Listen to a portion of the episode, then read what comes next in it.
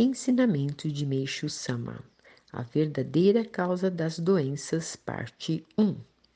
Já me referi anteriormente à existência de vários tipos de toxinas no corpo do homem, desde o seu nascimento.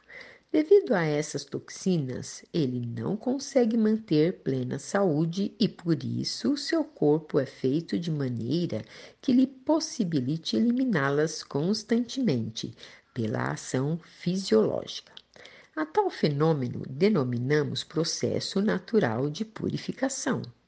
Quando ele ocorre, sobrevêm sofrimentos de certo nível, e essa fase de dor e mal-estar constitui aquilo que se chama de doença.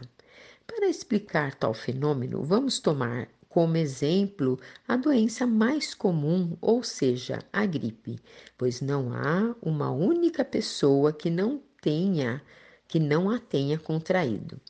A medicina ainda desconhece suas causas, mas, segundo descobri, ela é uma das mais simples formas de ação purificadora, vindo acompanhada de sofrimentos como febre, dor de cabeça, tosse, escarro, secreção nasal, perda de apetite, suor, indisposição e etc.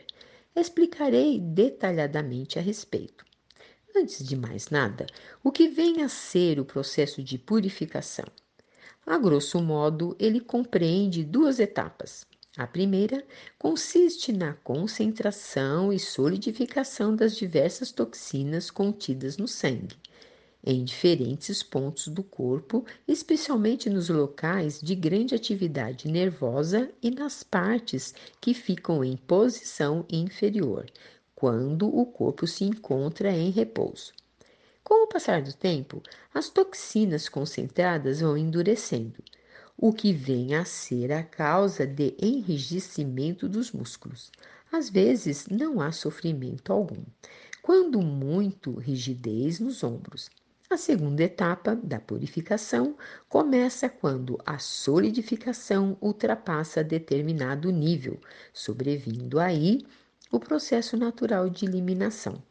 Para facilitá-lo, surge uma ação destinada a dissolver as toxinas, isto é, a febre.